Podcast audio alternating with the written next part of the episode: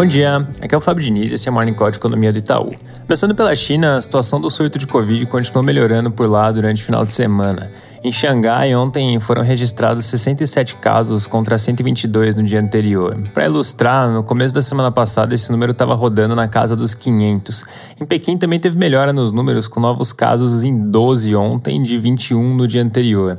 Lembrando aqui que a média andava ali na região dos 50, sendo que mais ou menos nessa altura da semana passada chegou inclusive a se aproximar bastante da centena. Demais regiões também seguem com um surto relativamente controlado, o que tem permitido a continuidade do alívio nas medidas de restrição.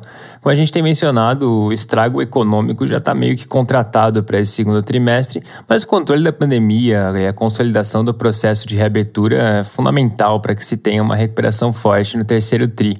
E essa melhora toda nos últimos dias acaba indo justamente nessa direção, que inclusive é sentido pelos mercados hoje, que abrem a semana em território positivo. Um outro reflexo claro dessa expectativa de melhora e do impulso que ela traz na demanda é o efeito nas commodities. Petróleo, por exemplo, começando o dia em alta, assim como minério de ferro e grãos. Nesse contexto todo de avaliação da atividade econômica na China, é importante ficar de olho nos PMIs, que vão ser divulgados hoje à noite. Tanto a parte de manufatura quanto de itens não associados à manufatura devem mostrar melhora em maio em relação a abril. Para a manufatura, a gente inclusive vê uma volta para cima do patamar de 50, que é o nível que volta a marcar crescimento. Fazendo um gancho com esse assunto de atividade econômica, nos Estados Unidos tem dados muito importantes nessa semana. Além de mais algumas sondagens regionais, na sexta saiu o ISM, que é o indicador mais importante para essa parte de manufatura.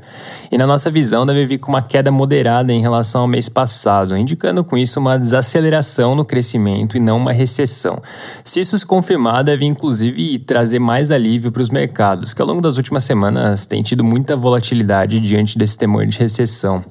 Na própria sexta sai também o payroll, o dado mensal do mercado de trabalho, que deve vir em cerca de 275 mil, vindo de 428 em abril, com isso também mostrando uma desaceleração no ritmo de crescimento, mas se mantendo num patamar saudável. Fechando a parte internacional, amanhã sai a inflação da zona do euro, que deve vir com alta de 7,9% em maio na variação anual, com o núcleo atingindo 3,6%, que deve manter a comunicação do Banco Central na direção de aumentos de 25 pontos base na taxa taxa de juros nos encontros de julho até o final do ano.